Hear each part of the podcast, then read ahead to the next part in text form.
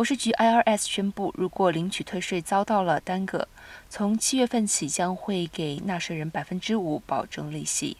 国税局上一次为退税延迟领取调高利息是在今年四月份生效，利息为百分之四。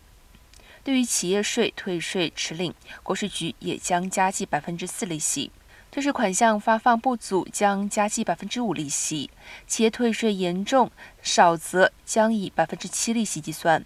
发给纳税人的退税遭到了耽搁，使得联邦政府经常耗资数十亿元的缴付利息。审计处估计，光是在二零二一年会计年度当中，退税迟发而衍生的利息就有三十三亿元。